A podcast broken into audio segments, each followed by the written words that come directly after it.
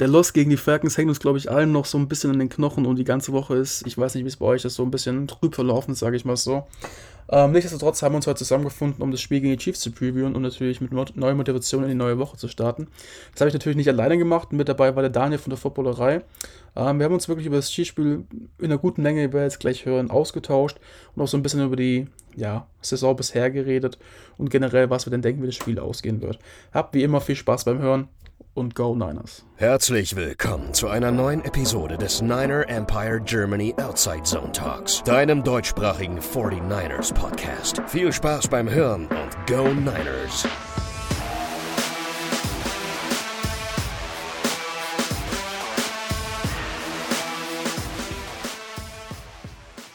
Ja, hallo und damit herzlich willkommen zur neuen Folge des NEG Outside Zone Talks. Ähm, wir haben uns heute zur Cheese Preview zusammengefunden und das mache ich natürlich nicht alleine, sondern da habe ich mir einen Gast von, naja, sagen wir mal, einen guten Cheese-Fan hier aus Deutschland besorgt. Der Daniel. Hallo Daniel. Moin, freut mich. Also, ich glaube, uns liegt allen so ein bisschen die Niederlage gegen die Falcons noch so ein bisschen schlecht. Und ich glaube, die ganze Woche, ich habe auch noch nie so wenig über die Niners gelesen in meinem Instagram-Feed oder Twitter-Feed oder sonst wo. Ich glaube, jeder hat so ein bisschen, ja, es ist so ein bisschen einfach eine schlechte Woche gehabt. Ähm, hoffen wir, dass es gegen die Chiefs besser wird, ne? Zumindest aus unserer muss Sicht ich, raus. Muss, äh, muss, ich da jetzt ja sagen. Ich kann euch aber sehr, sehr gut nachvollziehen. Also am Ende ähm, hatten wir äh, eine ganz eklige Woche oder eine ganz eklige Niederlage gegen die, gegen die Colts, die auch sehr, sehr wehgetan hat. Ähm, von daher bin ich, äh, bin ich, boy, es gibt so Niederlagen, mit denen rechnet man nicht und die sind völlig unnötig. Und ich glaube, die 49ers äh, Niederlage gegen die Falcons war so, die Chiefs Niederlage gegen die Colts war so, jetzt gegen die Bills, das ist das beste Team der Liga. Da kann man, glaube ich, ganz, da kann man auch verlieren. Das ist in Hm, Ordnung. ja. Da kann man sehr viel daraus lernen aus dem Spiel. Dem, mit der Niederlage konnte ich gut leben. Ja. Äh, so eure Saison bisher, wie ist denn diese verlaufen erstmal vielleicht? Auch eigentlich, also ein Rekord von 4-2, glaube ich, hätte jeder genommen. Ähm, ich hätte gerne, ich, ich wär, hätte gerne 5-1, ehrlicherweise, weil diese Niederlage gegen die Colts, die kriegst du irgendwie nicht wieder, aber wichtige Mhm. Spiele gegen die Buccaneers gewonnen, wichtiges Spiel in der Division. Ähm, da war ich vor Ort im Arrowhead gegen die Chargers, äh, haben Cool. wir gewonnen. Äh, und ähm, dann am Ende auch die, die Raiders mal wieder in ihre Schranken gewiesen. Also das, äh, das sieht ganz gut aus. Ähm, das sind wichtige, wichtige Siege fürs, für die Division, aber eben auch fürs Selbstbewusstsein. Und ähm, es sieht eigentlich ganz ordentlich aus. Also ist, glaube ich, immer noch von den Punkten her die stärkste Offense äh, der Liga. Ähm, wir, die Chiefs haben einige ähm, Problemstellen und die haben einige Schwächen. Da können wir gerne noch gerne gleich drüber reden. Also da äh, bin ich ganz offen drüber. Gibt es auch einiges, was man ein bisschen Bauchschmerzen macht. Aber es ist natürlich trotzdem Patrick Mahomes da, es ist Travis Kelsey da und es ist einer der besten Coaches mit Andy Reid äh, da und die sorgen schon dafür, dass, dass am Ende dann die Sieger auch reinkommen. Ja, auf jeden Fall. Also bei uns die Saison, du hast ja auch ein bisschen mitbekommen, steht jetzt bei 3 und 3, aber das sagt ja nicht alles aus. Wir könnten jetzt halt, wenn nicht alles so blöd gelaufen wäre, wenn wir uns selbst geschlagen hätten, ständen wir jetzt auch bei 5 und 1 oder 6 und 0. Aber man muss ganz ehrlich sagen, okay, die Falcons waren wirklich richtig gut vorbereitet letzte Woche. Unsere Verletz äh, personalen Ausfälle, sagen wir es mal so, haben uns auch nochmal reingespielt. Aber gerade die Niederlage gegen die Bears ist für mich da einfach wirklich exemplarisch, weil du gesagt, man kann einfach sagen, du hast dich wirklich selber geschlagen. Ähm, man sieht auch, wie die Bears jetzt danach noch weiter spielen. Das ist halt wirklich, wirklich ärgerlich ähm, und führt zu nicht wirklich einem guten Record, sagen wir es mal so. Aber gut, die Saison ist noch lang. Ähm, ja, fangen wir erstmal an. Was macht denn eure Offense so aus diese Saison und was glaubt ihr denn, würden wir am Sonntag viel sehen gegen die 49ers?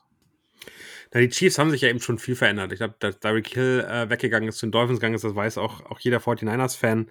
Ähm, am Ende mit Juju, mit äh, Marquise Vandes Scantling ähm, und dann eben ein paar Rookies, also Sky Moore dazugekommen, äh, ist das einfach eine völlig andere Offensive. Natürlich immer noch ähm, Mahomes, der da an der Center steht und äh, die Bälle verteilt, aber er hat eben völlig andere Partner. Er hat nicht immer dieses, dieses Dreieck von Kelsey und Tyreek Hill und einer wird schon offen sein. Äh, der eine rennt rechts runter den, den, den Rasen, der andere positioniert sich so, dass er einen einfachen Pass in irgendeiner Form zugeben kann, frei ist, sondern es verändert sich eigentlich die ganze, ganze, die ganze, die ganze Offense hat sich verändert und äh, das hat große Vorteile, weil sie ist nicht mehr so ausrechenbar. Ähm, Juju kommt langsam, kriegt die Chemie hin mit, mit Mahomes. Ähm, auf der Running Back Position glaube ich insgesamt ähm, ganz spannend, weil Clyde Zeller, mit dem die Chiefs-Fans nie so richtig glücklich geworden sind, obwohl er äh, auch der sie bis in den Super Bowl geführt hat äh, in, der, in der Saison gegen die Buccaneers. Ähm, ist jetzt mit, mit glaube ich, so einem kleinen Fanliebling. Isaiah Pacheco, siebte Runden-Pick, der einfach unglaublich viel Power hat, unglaublich viel Energie hat. Der ähm, holt gerade so ein bisschen die Kick-Returns rein, tritt auch schon auf, ähm, wirkt gut, wirkt spritzig, hat eine total krasse Hintergrundgeschichte. Also ähm, sein Bruder, seine Schwester wurden beide ermordet, und beide getötet und er spielt für die und ähm, das, das ist ein Typ, den, den mögen die Chiefs-Fans unglaublich gerne. Die große Schwachstelle, ehrlicherweise, neben der vielleicht fehlenden Chemie mit Mahomes, ist auf jeden Fall ähm, in der O-Line, obwohl die O-Line ja eigentlich stark ist, äh, außen die beiden Tackles. Orlando Brown Jr. wollte einen riesigen Vertrag haben, wollte der bestbezahlte Tackle der ganzen Liga sein. Ähm, hat dann hat ein Angebot bekommen von den Chiefs, das ihm zu niedrig war und jetzt spielt er irgendwie, als hätte er nicht mal die Hälfte verdient. Also das ist ein riesiges Problem. Und auf der anderen Seite Andrew Wiley, ähm, der der Right Tackle, auch der hat sich von Von Miller eigentlich durchgängig vernaschen lassen. In, in der letzten Woche hat er für mehrere Sacks ähm, Sorge getragen und ähm, das ist, glaube ich, ehrlicherweise gegen euch genauso ein Thema. Ähm, wenn Bosa spielt, äh, wenn da weiter der Pressure da ist, dann machen wir die beiden Tackles ganz außen äh, in der O-Line schon ein bisschen Angst. Da, da sprichst du es eben an, wenn Bosa spielt. Äh, mal ganz kurz für dich. Wir haben zurzeit, glaube ich, Spieler, die fraglich sind für das Spiel, beziehungsweise auf der IR sind und eventuell gar nicht erst spielen werden, sind so über den Daumen geschätzt gerade 15 insgesamt. Ähm, also eine echt erstaunliche Menge und wir haben es schon in der Review zu den Falcons angesprochen. Ähm, auf die Verletzungen werde ich jetzt erstmal, also werden wir jetzt glaube ich noch nicht so richtig eingehen bei den 49ers, weil erstens wird es den zeitlichen Rahmen wirklich sprengen, dann sind wir morgen noch da. Und zweitens ist es halt auch erst Mittwoch jetzt zum Zeitpunkt der Aufnahme. Ähm, und da haben wir jetzt leider noch nicht die neuesten Informationen. Die findet ihr dann natürlich bei uns auf der Seite, ähm, wenn sie sobald sie online kommen. Jetzt sieht es aber so aus, dass alles, was wir gehört haben, Nick Bowser wahrscheinlich ist, dass er spielt. Es ist noch nicht hundertprozentig sicher, aber es ist auch nicht hundertprozentig sicher, dass er nicht spielen wird. Ähm, ich denke mal, das wird am Freitag dann im letzten Practice vor dem Spiel äh, entschieden werden, beziehungsweise dann eine Game Time Decision sein, je nachdem, wie es halt ist. Ähm, ein bisschen weniger optimistisch ist man bei Trent Williams, der ja auch wirklich gegen die Chiefs enorm wichtig wäre. Ähm, der kommt jetzt zurück von seinem High Ankle Sprain. Ist noch nicht ganz glaube gegen die Chiefs, weil er es in die Woche drauf spielen kann. Und dann haben es ja jetzt auch in der letzten Woche noch wirklich einige verletzt. Ähm, aber ganz kurz zu Dylan, weil du es angesprochen hast mit eurer O-Line schon. Eric Armstead wird das Spiel nicht spielen, aller Voraussicht nach. Und ähm, Javon Kinlaw ist auf IA gesetzt worden. Das heißt, wir sind auf der D-Line, wenn Bosa spielt, besser besetzt als das letzte Spiel, aber trotzdem nicht auf der vollen Stärke. Ähm, man muss halt ganz ehrlich dazu sagen, gegen die Chiefs sehe ich da schon noch auf jeden Fall den Vorteil eher gegen die Falcons, weil ihr halt wirklich ein Pass-Heavy-Team seid. Ähm, und ihr dementsprechend nicht uns jetzt wie die Falcons komplett durch die Mitte einfach nur überrennen werdet. Ähm, und wenn Bosa spielt, ist er eh immer ein Garant, dass er vier bis fünf Plays von der Offense kaputt macht dann im Spiel. Das heißt, hoffen wir mal alle, oder du jetzt wahrscheinlich nicht, dass Bosa zurückkommen wird. Du, ich, ich hoffe total. Ich Echt? bin ein riesiger Nick Bosa-Fan. Ähm, und, äh, und am Ende möchte ich gegen die stärkste, stärkste Team von euch spielen. Also am Ende bringt ja. es ja nichts, äh, da einen Sieg reinzuholen. Äh, und am Ende irgendwie, weil, weil, weil ihr verletzt wart, sondern ich möchte Nick Bosa sehen. Ich, ähm, ehrlicherweise habe ich, hab ich unter Nick Bosa auch schon ganz schön viele Minuten gelitten äh, in dem einen Spiel dann mit, mit positivem Ende für uns, aber ähm, wie oft der schon an Mahomes dran war und den äh, zu Boden ge gerissen hat, also das sind eben die Spieler, die Spaß bringen und äh, wo man auch ganz klar sagen muss, das ist, das ist der Football, den man sehen möchte. Und ich glaube, auch wenn das die Schwachstelle ist, äh, ich finde find es super, wenn der spielt. Und es ist immer schade, äh, wenn er nicht spielt, also äh, um dann auch, auch, auch zu eurer Offense zu gehen, also es tut mir immer weh, wenn der Kittelschorsch ausfällt, ehrlicherweise. Der Kittelschorsch, der gute Alte. Ähm, ja, da haben wir auch schon eventuell den gleichen Ansprachepunkt damit bringen können mit dem National Titan Day, der kommen wird. Und ich glaube, es gibt da kaum ein besseres Aufeinandertreffen als Travis Kelsey und George Kittle. Aber vielleicht noch ganz kurz zu der Defense. Und zwar, Javarius Ward hat sich auch ebenfalls wie Nick Bowser an einem Groin verletzt, also an der Leiste. Es tut mir immer noch leid, den, äh, den im, im, falschen roten Trikot zu sehen. Für mich war das einer der, also wirklich einer der Leistungsträger bei den Chiefs im, im Defensive Backfield. Ja. Sensationell. Äh, und den, den Verlust haben wir auch noch definitiv noch nicht, äh, nicht hundertprozentig äh, lösen können. Also das, das ist schon ein, ein wirklich geiler Spieler. Ja, ich muss auch wirklich sagen, also ich glaube, er ist bei den meisten sehr, sehr negativ im Gedächtnis bei dem Playoff-Spiel gegen die Bengals, wo er wirklich geguckt worden ist von Jamar Chase. Ähm, aber was er diese Saison geleistet hat, gezeigt hat, ich weiß nicht, ob du es wirklich verfolgt hast. Ähm, er war ja bei PFF zwischenzeitlich der bestgegradete Spieler, also äh, bestgegradete Cornerback der NFL. Ähm, und er spielt halt wirklich einfach eine Mörder-Saison. Das ist krass. Der ist halt, das ist einfach unser neuer Number One Cornerback. Etwas, ist immer noch der dritte, also immer noch bei PFF auf Nummer 3 ähm, okay, seiner, seiner Position, immer noch ein 87er Grade. Ähm, also der ist, das ist, das ist absolute Elite. Also da. Ja. Es ist halt wirklich, du, das ist halt einfach, die Niners hatten die letzten Jahre, du wirst vielleicht nicht so ganz wissen, aber nie einen richtig guten Elite-Cornerback. Wir hatten mal 2019 eine gute Saison von Richard Sherman. Ähm, aber auch da war es halt nie, dass wir wirklich einen Shutdown Corner hatten, weil wir halt viel Cover Free gespielt haben. Da werde ich bestimmt gleich noch drauf zu sprechen kommen. Ähm, der immer eine tiefe blaue Zone hatte. Aber jetzt mit Jerry Harris Ward siehst du halt, und du hast wirklich auch in den Spielen gesehen, wo alle fit waren in der D-Line, dass eben diese Kombination aus D-Line, die alles kaputt macht, sage ich jetzt mal so, und wirklich dominiert, plus dann noch einer richtig guten, potenten Secondary mit auch noch Emmanuel Mosley, der sich ja leider das Kreuzband gerissen hat. Es hat halt wirklich Spaß gemacht. Und dann müssen wir jetzt auch zu sprechen kommen. Äh, Talanoa Hufanga, also auch Pro Huff, wird auch bei uns genannt, ist ja auch. Oh, ich glaube, Daniel ist kurz weg. Ich bin reconnected, also ganz gut. Okay, ah, alles gut, dann lassen wir es drin. Ähm, Talanoa Hufanga war im Spiel im Concussion Protocol, hat es bestanden, war nochmal im Concussion Protocol, hat es wieder bestanden. Und jetzt nach dem Spiel am Montag ist er nochmal ins Concussion Protocol gekommen und hat es nicht bestanden. Ähm, das heißt, er ist auch fraglich und muss das Concussion-Protokoll clearen, dass er spielen kann gegen die Chiefs. Ähm, ich bin kein medizinischer Experte, deswegen werde ich jetzt auch nicht wirklich eine Meinung abgeben, weil es wäre einfach. Ja, aber gerade mit den, mit den äh, Tour äh, Tango Valor äh, Erkenntnissen, glaube ich, sind die gerade sehr viel stärker auf dem Concussion-Protokoll. Und die Chance, dass er spielt, äh, ist, glaube ich, niedriger als vor vier Wochen. Ja, definitiv. Allerdings, ich weiß auch nicht, wenn du als zweimal Concussion-Protokoll im Spiel wirklich bestehst, dann heißt es ja auch schon irgendwas, denke ich jetzt mal. Ähm, von daher, ich bleibe optimistisch. Ich bin ja eh unser Chef-Optimist hier im Podcast. Die anderen werden es auch wieder wissen. Ähm, zum Glück sind die auch nicht dabei. ähm, ja, hoffen wir, dass er spielt. Und wenn nicht, ähm, Jimmy Ward, unser etatmäßiger Starter auf Free Safety, ähm, beziehungsweise halt auf Single High Safety oder generell einen von beiden High Safeties, ähm, also alles außer Box Safety ist auch questionable. Der hat sich, er hatte ja ähm, eine Ding, äh, wie heißt es nochmal, eine äh, Hamstring-Verletzung gehabt, hat sich dann in den ersten drei Plays die Hand gebrochen im Spiel, wo er wieder zurück war. Ähm, wird eventuell jetzt auch wieder spielen können. Das ist noch abzuwarten. Und wenn nicht, ähm, haben wir noch Sean Gibson, der ja auch wirklich bisher eine richtig gute Saison spielt und Tavarius Moore. Äh, von daher, da bleiben wir auch mal gespannt. Und ich glaube, das ist jetzt auch schon wirklich genug zu, zu unseren Verletzungen. Ähm, habt ihr denn noch irgendwelche, hast es gerade vor der Aufnahme schon kurz gesagt, ihr habt nicht so großartige Verletzungen, aber vielleicht kannst du auch noch mal kurz das erklären. Nee, ich glaube, es gab jetzt einfach ein paar Ausfälle. Ähm, Gerade im Spiel gegen, äh, gegen die Bills äh, war das Defensive Backfield bei den, bei den Chiefs am Ende wirklich extrem jung. Sehr viele Rookies, sehr viele äh, sehr junge Spieler, die nicht die Erfahrung hatten. Joshua Williams, äh, einen, einen Jalen Watson ähm, und ein paar andere. Äh, wer gefehlt hat, und das, das tat, glaube ich, auch weh, ist der Linebacker äh, Willie Gay, der kommt nach der Suspension wieder, also der ist auch fit, ähm, der, der, hat keine Verletzung gehabt. Und äh, hoffentlich auch McDuffie, der Erstrunden-Cornerback, der äh, im ersten Spiel gut aussah, wo man gucken muss, dass, dass der auch ähm, zurück reinkommt äh, und ähm, da, da eine Rolle spielen kann für uns.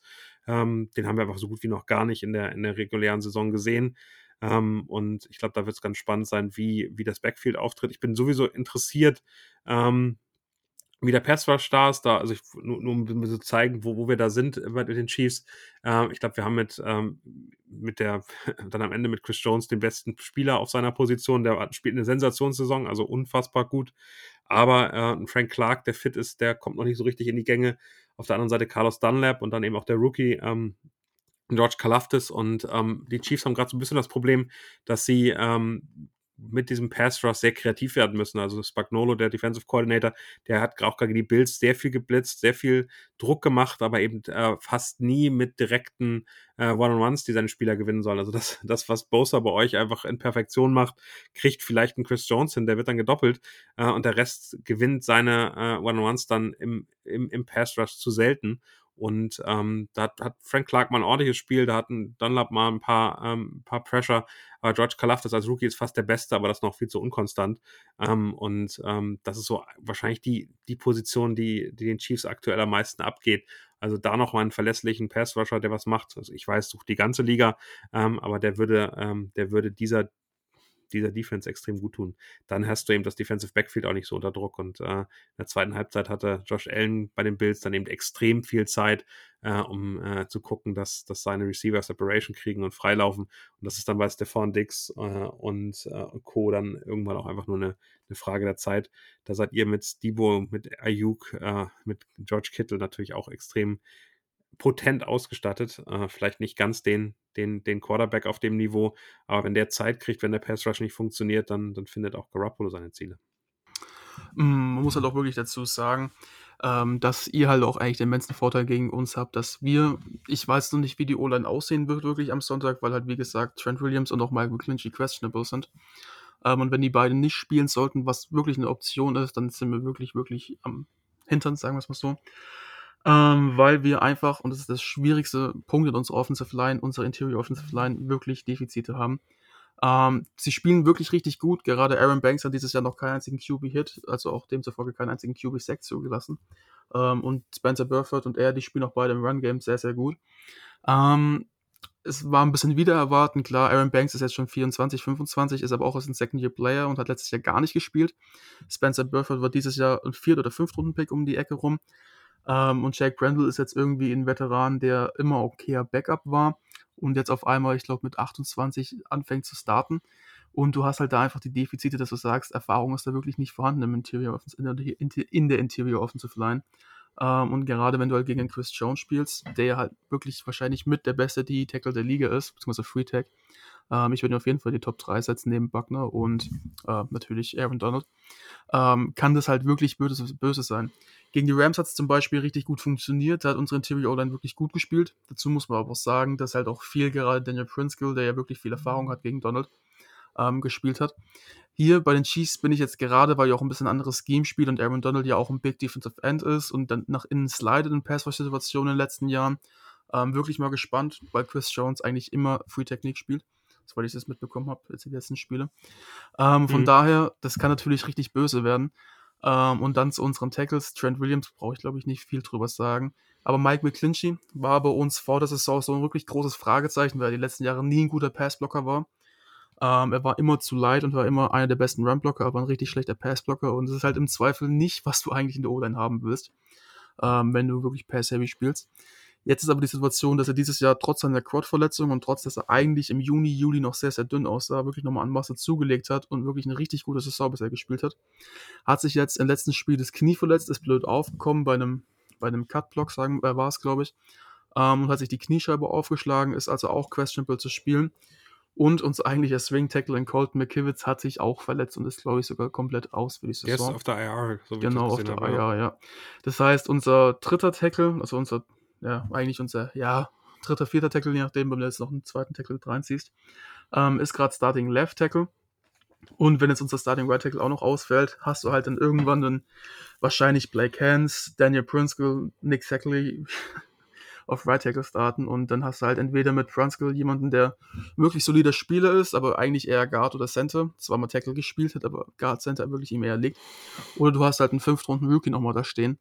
Ähm, und dann wird es halt irgendwann auch wirklich richtig dünn. Und wir haben die letzten Spiele schon gesehen, dass George Kittle wirklich oft da geblieben ist, um zu blocken, weil es ja da einfach nötig war ähm, weil du einfach mit den personellen Ausfällen sonst gar keine Zeit hast. Oh, der fehlt ja natürlich dann als. als, als das äh, ist eben das Problem und deswegen ist, ja. ist, unsere Offense auch irgendwo in unserem Titel, Drittel zurzeit. Ähm, man muss jetzt dazu, aber sagen, dass wir halt auch wirklich besser dastehen aufgrund unserer O-Line-Situation, weil Jimmy Garoppolo wieder spielt. Ähm, das hört sich ein bisschen, bisschen komisch an, aber mit Jimmy Garoppolo sind wir halt wirklich ein Quick-Passing-Scheme in der Offense. Das heißt, es ist viel RPO, aber auch Runs oder Play-Action. Ähm, und Jimmy Garoppolo hat den fastesten Release. Das heißt, ich glaube, seine Average-Zeit zum Werfen ist 2,1 Sekunden, nachdem er den Ball bekommen hat. Also wirklich sehr, sehr schnell.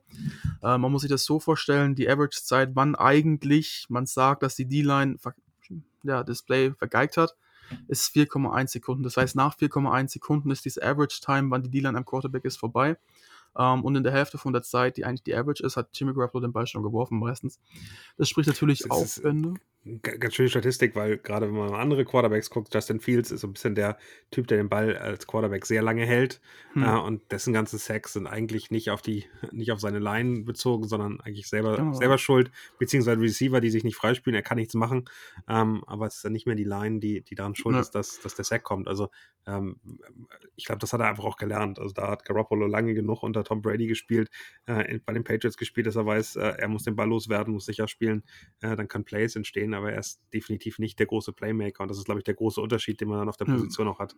Genau, das ist eben das Problem und wir haben alle uns, vielleicht auch für dich und für die Chiefs-Fans, die eventuell nochmal zuhören könnten, ähm, auch ganz interessant, weil wir haben alle gehofft Trey Lance und wir wussten, okay, es wird vielleicht nicht die beste Saison. Wir werden mit unserer Defense, die auch wirklich sehr, sehr gut gespielt hat und immer noch trotz dieses Spiels in der verletzten die Nummer 2 Defense in der NFL ist, ähm, halt irgendwo eine Lernkurve haben und Trey Lance wird sich von Spiel zu Spiel weiterentwickeln.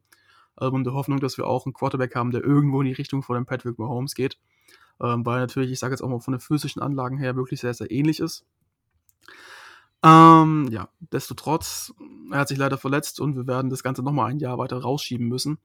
Ist halt natürlich eine schwierige Sache, weil dann auch nächstes Jahr dementsprechend wieder die Erwartungen ein bisschen niedriger sind als dieses Jahr. Nichtsdestotrotz, Jimmy Garoppolo hat bis jetzt die letzten Spiele wirklich überraschend gut gespielt, dafür, dass er die ganze Offseason nicht trainiert hat und das ganze Playbook eigentlich schon auf Trey Lance angepasst war. Ähm, gerade im letzten Spiel gegen die Falcons hat er zwei Picks geworfen auf dem Statsheet, aber gerade der erste Pick war in der Halbzeit nochmal versucht, tief zu werfen, um einen Touchdown zu bekommen, weil out of field range war halt ein Pick und die zweite hätte Debo Samuel auch festhalten können den Ball. Also an ihm lag wirklich der Lost nicht. Jetzt bin ich mal gespannt, wie sich das Ganze gegen die Chiefs weiterführt. Aber ich glaube nichtsdestotrotz, das interessanteste Matchup wird eigentlich eure Offense gegen unsere Defense sein. Und das Spiel wird ja auch bei Pro 7 im zweiten Slot übertragen. Das heißt, da werden auch wirklich einige zuschauen. Und ich habe die Befürchtung und ich hoffe natürlich, dass es ein richtig, richtig gutes Spiel wird. Ja, ich, also, wo ich dir vielleicht keine, keine ganz große Hoffnung machen muss, äh, nach so bitteren Niederlagen ähm, sind die Chiefs eigentlich im nächsten Spiel immer, immer sehr, sehr dominant. Das ist bei den gesehen, Niners auch exakt der Fall. Gegen, gegen die Buccaneers, ähm, das war schon, also das war schon Grenzen aufgezeigt und also so einen souveränen Sieg äh, in der Richtung habe ich selten von den Chiefs gesehen. Äh, auf der anderen Seite glaube ich, dass, äh, dass ich finde es schon spannend, dass die, ähm, dass die Defense der 49ers, was für Mittel die, also ich finde es eigentlich ein extrem wertvolles Spiel, gerade nach dem Bildspiel, weil eure Defense so stark ist, dass ähm, und unsere Offense einfach nicht so geliefert hat, ähm, wie, wie man das gewohnt ist, was äh, unterschiedlichste Gründe haben kann. Aber die hatten eben mehrfach äh, die Möglichkeit, das Spiel sogar zu entscheiden gegen die Bills. Also der ähm, mit, mit zehn Punkten in Führung gehen können im vierten Viertel äh, und sind dann zwei Drives, wo unsere Defense gut aussah, ähm, gescheitert. Und da bin ich eben wirklich sehr interessiert dran, wie, wie die Chiefs, wie Mahomes mit, mit den 49ers klarkommen. Und deshalb, ich finde es auch gut, wenn, wenn, wenn Bosa spielt. Ich finde es gut, wenn da alles auf dem Feld steht, was irgendwie geht, damit diese, diese, diese Offense eben auch gechallenged wird, damit die Receiver gechallenged werden. Mir hat überhaupt nicht gefallen, dass die, die Receiver viel zu wenig ähm, offen waren, dass, dass, dass sie es nicht geschafft haben, Mahomes ordentliche Möglichkeiten zu werfen anzubieten. Und der braucht ja keine großen Fenster. Also am Ende ähm, braucht er wirklich einen, gefühlten Yard Separation und er wirft das Ding. Und das, das hat er nicht mal bekommen. Und äh, das ist so ein bisschen die, die Angst, die ich habe, dass sich dieser, diese Wide Receiver in dem, in dem Big Red Andy Reid System in irgendeiner Form finden müssen. Ähm, und von daher finde ich, dass das Spiel für die Chiefs sehr, sehr gut kommt.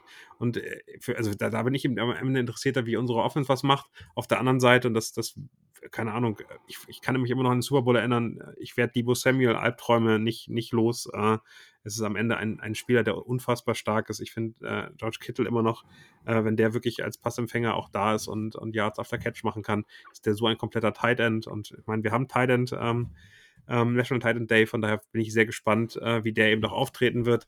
Ähm, und äh, wie, wie das sich dann am Ende anfühlt. Also ich, ich kann mir auch vorstellen, dass eine, eine Offense ähm, da gut aussehen kann. Aber bisher ähm, sah die Defense der Chiefs ganz, ganz ordentlich aus im Mittelfeld. Ähm, und ähm, von daher glaube ich, kann das ein lange Zeit offenes Spiel werden. Ich würde mir natürlich wünschen, dass die Chiefs ähm, am, Ende, am Ende gewinnen, genauso wie du wünschst, dass die 49ers gewinnen. Aber ich glaube, für beide Teams ähm, ist das jetzt nicht, nicht das entscheidende Spiel diese Saison, ähm, sondern ähm, da kommen in den nächsten Wochen noch einige, einige andere. Mm, ja, du hast gerade wirklich einen interessanten Punkt angesprochen mit Separation von den Chiefs Receivern gegen die 49ers Defense. Ähm, vielleicht ganz kurz, für die Niners ist es schon so ein bisschen ein Make-and-Break-Spiel, was auch wirklich die weitere Saison prägen wird. Ähm, wenn du jetzt das Spiel verlierst, stehst du bei 3 und 4 und mit 3 und 4 sind da die Chancen schon in die Playoffs zu kommen. Zwar ist dieses Jahr in der NFC überraschend gut, weil die NFC generell schwächer ist als die AFC, aber trotzdem ist halt 3 und 4 schon nicht das, wo du eigentlich sein willst. Ähm, jetzt nochmal zum Thema zurück. Unsere Defense, ich kann dir die Angst wirklich ein bisschen nehmen. Also die Chiefs Receiver werden gute Separation haben gegen die 49ers, weil, ähm, das ist jetzt wirklich interessant, ich das Matchup von den 49ers mit dem Scheme dieses Jahr im Vergleich zu 2019 jetzt komplett anders sehe. Ähm, wir haben 2019 hauptsächlich das altbekannte Scheme aus Seattle gespielt mit Robert Sala. Das war ein Cover-Free-Scheme, relativ simpel, sage ich es mal so. Ähm, und altbekannt, brauche ich jetzt nicht, glaube ich, viel drüber erzählen. Du hast halt einen tiefen Cornerback, äh, einen tiefen Safety, der andere Safety, meistens der Strong Safety, geht in die Box. Und die beiden Outside Cornerback, die zurückfallen in die Deep Zone. Deswegen auch Richard Sherman vorhin angesprochen, so gut gewesen. Jetzt dieses Jahr und auch teilweise schon letztes Jahr spielen die 49ers eine sogenannte Cover 6 Defense. Ähm, und ich finde es vielleicht mal ganz interessant, das kurz zu erklären, weil ich glaube, die Chiefs sind da das Paradebeispiel dafür, wie man gegen so eine Defense spielt. beziehungsweise respektive wie die Defense gegen die Offense spielt. Und zwar eine Cover 6 oder Cover 6 Defense stellt sich zusammen, dass die eine Seite von der Defense, muss sich quasi vorstellen, die Defense wird in der Mitte einmal geteilt. Genau über den Center oder mit dem Center durch geht eine gerade Linie quasi durch. Und auf der einen Seite davon wird Cover 2 gespielt und auf der anderen Seite Cover 4. Das heißt, es ist meistens so, dass auch wirklich zwei tiefe Safeties dastehen. Das heißt, es wird signalisiert für den Quarterback, hey, wir spielen entweder Cover 2 oder Cover 4. Und jetzt ist die Sache dabei, okay, wir haben zwei tiefe Safeties. Manchmal rotiert dann einer davon nach vorne, wenn es eben bei dem Cover 6 ist, und zwei Cornerbacks nach, gehen nach hinten. Aber meistens ist der Fall so, dass die beiden Safeties auch wirklich tief spielen und die Cornerbacks sich ein Stück weit zurückfallen lassen. In eine Curl-to-Flat-Zone nennt man sowas auch, also so 10 bis 15 Yards hinter die Line of Scrimmage. Ähm, und dann eben, das ist der Trick dabei bei der ähm, Demico Ryan Stephens, sobald der Receiver einen Catch macht, also es werden meistens dann halt kleine, kurze Catches erlaubt, sehr, sehr schnell und gastig zu dem Receiver rennen und tackeln. Und das ist eigentlich schon, jetzt mal ganz kurz nur runtergebrochen, die komplette Cover 6 Defense. Das heißt, du spielst auf der einen Seite Cover 2, da gibst du den Quarterback so ein bisschen den Look, okay, hey, ich kann eventuell tief gehen und gerade Cover 2 angreifen, das heißt, deep in der Mitte ähm, oder so ein bisschen 20 Yard outside, so zwischen Cornerback und Safety. Aber auf der anderen Seite spielst du Cover 4, das heißt, du gibst eigentlich den Quarterback den Look und er weiß nie genau, was jetzt kommt. Das heißt, jedes Play ist anders und du kannst nicht wirklich ausmachen, welche Defense ein Gegner spielt, bevor du den Ball wirklich gesnappt hast und siehst, wie sich die Spiele auch bewegen. Ähm, das ist eigentlich, das spielt so ungefähr ein Viertel der ganzen Liga. Ähm, ich glaube, kein Team so gut wie die 49ers. Die Cowboys als, ja, nenne ich es jetzt mal Top 1 Defense jetzt nach den Stats. Ähm, spielt ein bisschen was anderes. Es ist aber auch nicht wirklich interessant hierfür. Ähm, auf jeden Fall, das Cover 6 Scheme wird euch auch ein bisschen in die Hände spielen, weil, wie du es gerade gesagt hast, und dafür sorgen, dass eure Receiver Separation haben werden. Und da bin ich gerade aber auch froh, dass wir ähm, keinen Tyreek Hill mehr facen müssen, weil der gibt mir auch ein paar Albträume, wenn ich gegen den spielen müsste. Kommt aber noch mal diese Saison. Ähm, weil ich finde, dass eure Receiver jetzt mit Yak, also Yards After Catch, nicht gerade ähm, ihr Paradedisziplin haben, oder? Naja, ein Travis Kelsey immer noch und ich glaube auch, dass ein Juju äh, von seinem Körper aus ähm, eigentlich gute Yards after Catch haben kann und ein Patrick Mahomes ist natürlich immer dazu in der Lage, den Ball so zu werfen und ich glaube, das ist eine seiner, seiner ganz großen ähm, Skills, die er im Gegensatz zu anderen äh, Quarterbacks hat, den Ball so zu setzen, dass sie relativ schnell weiterlaufen können und eben nicht äh, erstarren müssen. Ähm, aber solange die Chemie nicht da ist, ähm, ist das definitiv ein Thema. Und ähm, die, die, die, insgesamt die ganze Offense ist ja einfach, auch, auch die Offense der Chiefs ist nicht mehr vergleichbar mit zweiter Anfang 2020, 2019er Saison, äh, weil es eben schon äh, dahin geht, dass äh, mit diesen zwei tiefen Safeties die Liga verstanden hat, wie sie, wie sie einen Terry Kill stoppen konnte. Und dann musste man äh, dann nur noch in Anführungszeichen Travis Kelsey stoppen in der Vergangenheit. Äh, also muss, musste sich geändert werden. Es sind viel mehr kurze Pässe dabei. Es sind viel mehr ähm, dann so dieses typische, wir wollen einen äh, Three and Short äh, etablieren, um, um dann weiterzukommen. Ähm, wir versuchen das Run-Game deutlich mehr zu etablieren, also da auch da deutlich stärkere Versuche. Das hat gegen die Buccaneers gut funktioniert. Ich kann mir sehr gut vorstellen, dass es gegen euch ähm, gerade nach dem Falcons-Spiel auch ein Thema sein wird, ähm, dass wir eben mit McKinnon, mit Clyde edwards und Isaiah Pacheco versuchen, darauf ähm, früh äh, gute, gute Situationen zu schaffen. Aber am Ende ist es, glaube ich, wirklich eine Chemiegeschichte. Also wir haben eine so große Anzahl an Receivern mit, mit Juju, mit McCall Hartman, über den haben wir noch gar nicht geredet, Marquise Van der Scantling ähm, und, äh, und Co. Sky Moore als, als Rookie noch dazugekommen. Travis Kelsey natürlich, die kannst du ja als Defense gar nicht alle stoppen, wenn die alle ähm, das Richtige machen. Und ähm, ich glaube, das ist, das ist dann gerade in, in, in eure Richtung gerade im Slot äh, wird es sehr spannend sein, ob das funktioniert. Und äh, wenn ihr die, die Stops bei Th Third Down kriegt, dann, dann kann das auch ganz schnell drehen. Und ich glaube, das, das können die 49ers und hat eben sehr viel auch damit zu tun, wie viel Pressure da vorne ist, ohne zu blitzen. Und ähm, da, da, bin ich, da bin ich wirklich gespannt. Wenn ihr blitzen müsst, ähm, dann gebt ihr uns die Räume. Das ist exakt der Punkt.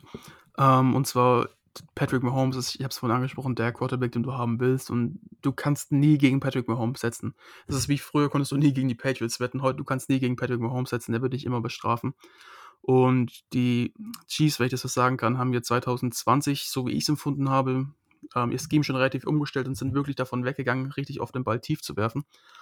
Ähm, Korrigiere mich gerne, wenn ich falsch liege. Das ist nur so meine. Ja, also, also, ein paar Spiele schon. Also gegen die Buccaneers in der Regular Season 2020 ähm, waren es drei, tiefe Bälle und dann stand so 21-0. Also es am Ende. Ach, Entschuldigung, ich meinte, ich meinte 2021. Genau, 2021, Saison, genau. 2021 haben sie es umgestellt, hatten am Anfang der Saison massive Probleme damit. Also das hat Patrick Mahomes, eine bessere O-Line zu haben. Der hat sein Leben lang noch keine gute O-Line gehabt, weder in der Highschool noch im College. Das kann ich erzählen, weil ich das, das Buch zu Patrick Mahomes geschrieben habe, was vor vier Wochen erschienen ist. Ähm, ist es am Ende eben was, was er nicht gewohnt ist. Äh, und der muss sich erstmal wirklich dran gewöhnen, auf, auf die Pocket zu vertrauen und auf seine, seine Line zu vertrauen. Ähm, und ähm, dessen Spielumstellung, das ist eben nicht mehr der gleiche Quarterback, der vor zwei Jahren war. Ähm, und das, das ist schon ganz spannend zu sehen, äh, wie sich das Spiel damit auch verändert. Definitiv. Und was ich noch ganz kurz ansprechen wollen würde, ist halt einfach, dass wir auf Cornerback jetzt richtig dünn besetzt sind. Ähm, unsere Defense ist zwar stark und immer noch die Top 2 Defense, aber dadurch, dass jetzt einfach Emmanuel Mosley verletzt hat, sind wir letztes Spiel gegen die Falcons dazu in die Lage gekommen, dass wir gegen, weil sie selbst für gerannt sind, in die Base, in die Base Formation gegangen sind. Und es war eins der wenigen Spiele der 49ers in der letzten Saisons, wo überwiegend Base gespielt worden ist. Sonst sind die Niners eigentlich dafür bekannt, dass sie schon in der First Down Offense teilweise auch in, in der Nickel spielen. Und zum Beispiel das Spiel davor, ich glaube sogar gegen die Rams war es eigentlich, haben sie nur Nickel gespielt und hatten kein einziges Mal drei Linebacker auf dem Feld stehen. Ähm, und es zeigt ja eigentlich auch schon so aus, wo die Niners hingehen wollen. Sie sind halt eine Fast-Pace-Offense. Und jetzt hast du exakte, äh, Fast-Pace-Defense. Und jetzt hast du exakt das Problem, dass halt das einer der zentralen Punkte dafür ein guter Cornerback ausgefallen ist.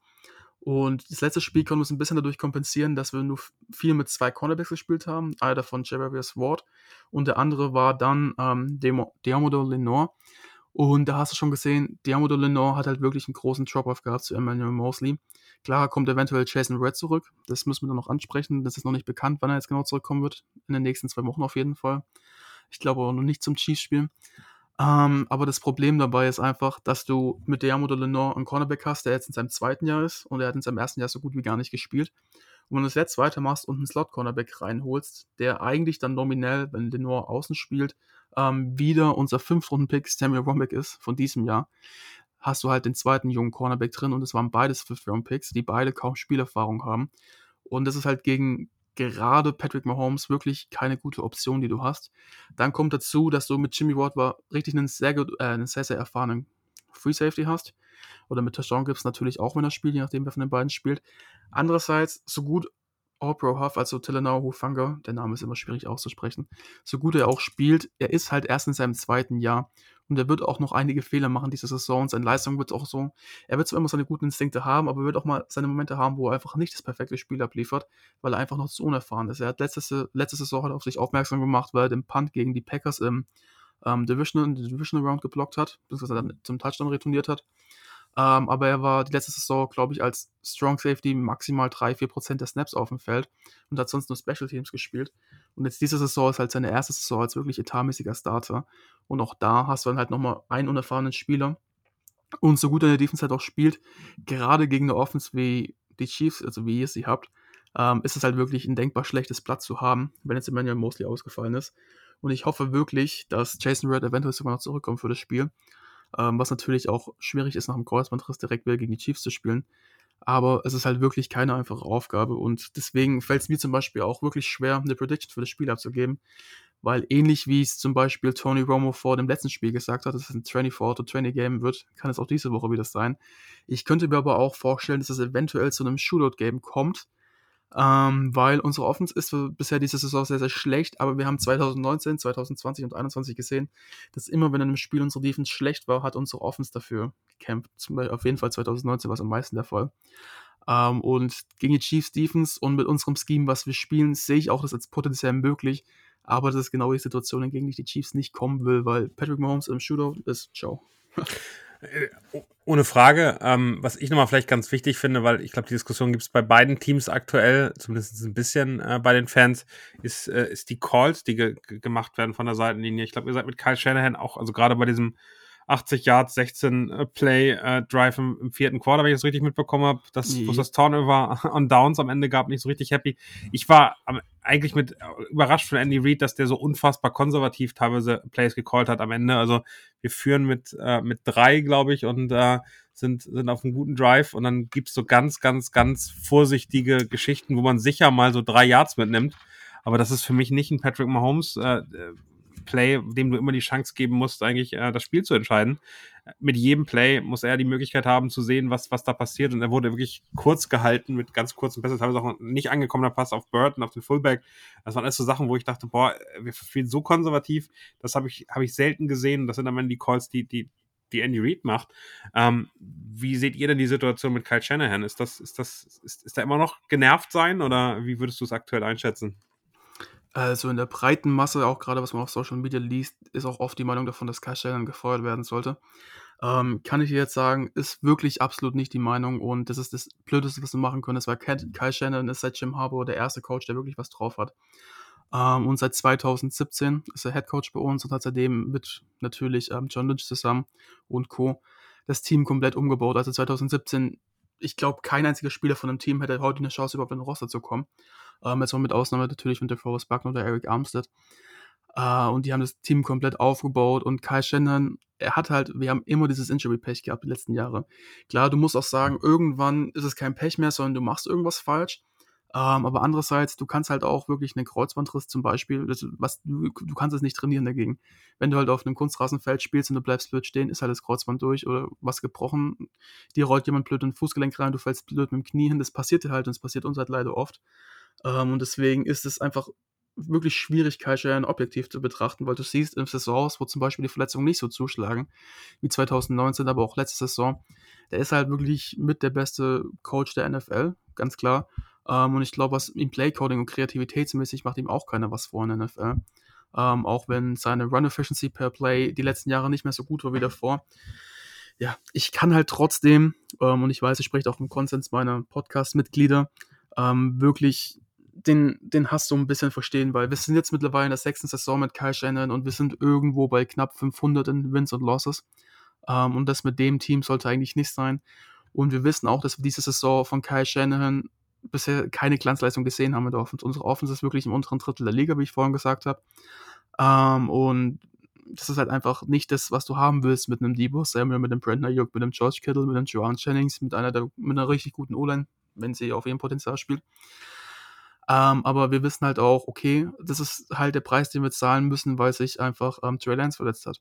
Wir wissen, die haben die ganze Offseason, auch schon die letzte Season teilweise, also in den Playoffs dann, auch wirklich mit Trey Lance gerechnet als Starting Quarterback. Sie haben in der kompletten Offseason Trey Lance das Playbook angepasst auf ihn.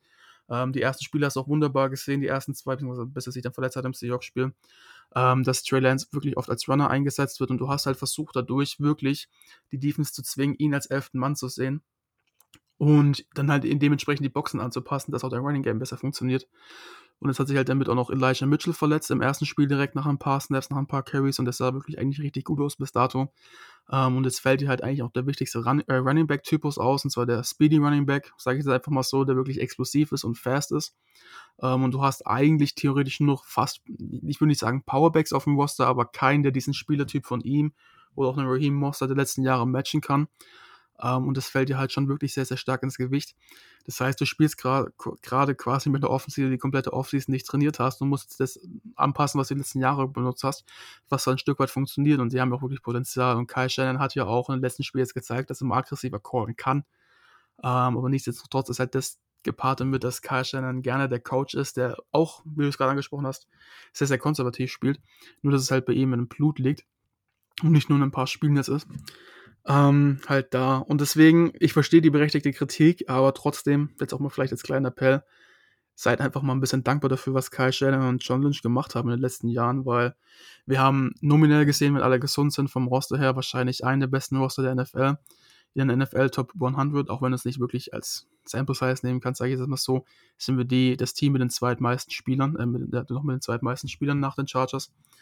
Und ich würde sagen, wenn alle, wenn alle gesund sind, sind auf jeden Fall ein Top 3 Roster nach den Bills und den Chargers eventuell, beziehungsweise mit denen in, in, dem, in dem Austausch.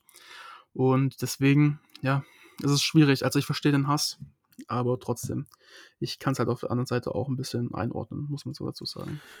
Ich finde aber, das ist auch eine Kultur, die man immer aufpassen muss, wie man, wie man sie lebt. Ich finde, man steht hinter, hinter seinem Team und äh, feuert das irgendwie hundertprozentig an und äh, ist ein bisschen die Fußballkultur, dann über alles zu meckern und alle irgendwie rauszuwünschen. Also äh, ich glaube, dass wenn man sich mal anguckt, wie erfolgreich die 49ers waren und äh, im letzten Jahr dieser Sieg gegen die Packers, den ich immer noch unfassbar beeindruckend finde, ähm, da, da, passiert eben unglaublich äh, viel Gutes. Äh, und äh, ja, es gibt auch falsche Entscheidungen und auch falsche Richtungen. Und ähm, ich meine, das Verletzungspech, was ihr habt, ist einfach, einfach unang unglaublich unangenehm und eklig. Ähm, und ich habe mich auf Trey Lance gefreut. Ich äh, ich hatte ihn in Fantasy liegen, weil ich äh, damit gerechnet habe, dass, äh, dass der wirklich einen, einen riesigen ähm, äh, nicht nur auf Fantasy, sondern auch insgesamt einen riesigen Schritt nach vorne macht. Und äh, Garoppolo ist, ist, ist ein netter Game Commander. Und äh, wenn du die Defense hast und wenn du Playmaker wie, wie Debo Samuel hast, dann kann man mit dem auch Spiele gewinnen, ohne Frage. Und auch man kann scheinbar ja sogar in den Super Bowl kommen. Aber er ist nicht der Spieler, der in der modernen NFL äh, Spiele für sich entscheiden kann. Und das, äh, das könnte, hätte Trey Lance sein können, wird er vielleicht in Zukunft sein. Also ich bin da sehr gespannt, wie sich das weiterentwickelt. Genau, ja. Also ich, ich finde es wirklich erstaunlich, wie du da auch richtig rangehst. Und die Chiefs sind eigentlich das beste Beispiel, wie du heutzutage ein modernes NFL-Team führen wirst. Ähm, ich habe es oft genug gesagt und ich glaube, dass einfach mittlerweile diese alte Regel mit Offense Wins Games, Defense Win Championship, ich will nicht sagen, dass es Müll ist, aber wenn du dir mal letzten Jahre anschaust, die Teams, die gewonnen hatten, hatten alle einen Elite-Quarterback, mit Ausnahme vielleicht der Eagles, ähm, die halt wirklich einen Quarterback hatten, der auf einem Elite-Level gespielt hat, dann in den Playoffs wenigstens. Und ich glaube einfach, dass du ohne einen Top 5 QB, also jetzt nicht wirklich Top 5, aber ihr wisst, was ich jetzt meine, ist auf jeden Fall QB. Du, du brauchst eigentlich einen QB, der auf Superstar-Level spielt in den Playoffs, dass du eine Chance hast, den Super Bowl zu gewinnen. Ähm, gerade mit den ganzen neuen Regeln und dadurch, dass es immer Pass-Heavier wird und immer weniger aufs Run-Game geht, finde ich, ist es einfach wirklich wichtig und von daher hoffe ich auch, dass wir es schaffen und vielleicht auch andere Teams, ähm, ihren Patrick Mahomes zu finden. Das war damals für euch wirklich ein, ja, das war der beste Pick wahrscheinlich in eurer ganzen Franchise-Geschichte. Ähm, ja, also ich bin da immer nur erstaunt, wie es bei euch gelaufen ist. Auf, auf jeden Fall. Und äh, auch da, also das war ja eine hauchdünne Geschichte. Äh, Patrick Mahomes ähm, hätte sehr gut bei, äh, bei den New Orleans Saints landen können. Der hätte sehr gut bei den Chicago Bears natürlich landen können, die den ersten Pick hatten. Ähm, ähm, und da hätte auch ganz anders laufen können, wenn irgendjemand anders in der Art und Weise sein Talent äh, vorhergesehen hätte, dann wäre der einige, einige Picks weiter vorne äh, weggegangen und äh, die Chiefs wären weiterhin äh, vergleichbar mit den Jets äh, für, für ganz, ganz lange Zeit äh, ohne Erfolge. Also ich glaube, da kann man, kann man sich als 49ers-Fan auch wirklich, wirklich nicht beschweren. In den letzten 30 Jahren habt ihr da echt ganz viel schöne Momente gehabt und unglaubliche Spiele hervorgebracht. Und ich glaube, dass ähm, auch ohne den Super Bowl-Titel, das kann eben nur ein von 32 Teams immer sein, in den letzten paar Jahren äh, ist, da, ist da sehr, sehr viel passiert. Und ähm, ich glaube, äh, man kann unglaublich dankbar sein, dass Garoppolo noch da ist, auch wenn er vielleicht nicht der Traum-Quarterback ist, den man sich, den man sich gewünscht hätte. Definitiv. Und außer wenn du jetzt noch großartig was hast, will ich auch langsam mal zum Ende kommen, weil ich glaube, wir reden jetzt auch schon lange genug. Ähm, nee, ich freue mich, ich freue mich auch, weil es, also man sieht ja, dass es auf Pro7 läuft. Es sind zwei unglaublich populäre Teams in Deutschland.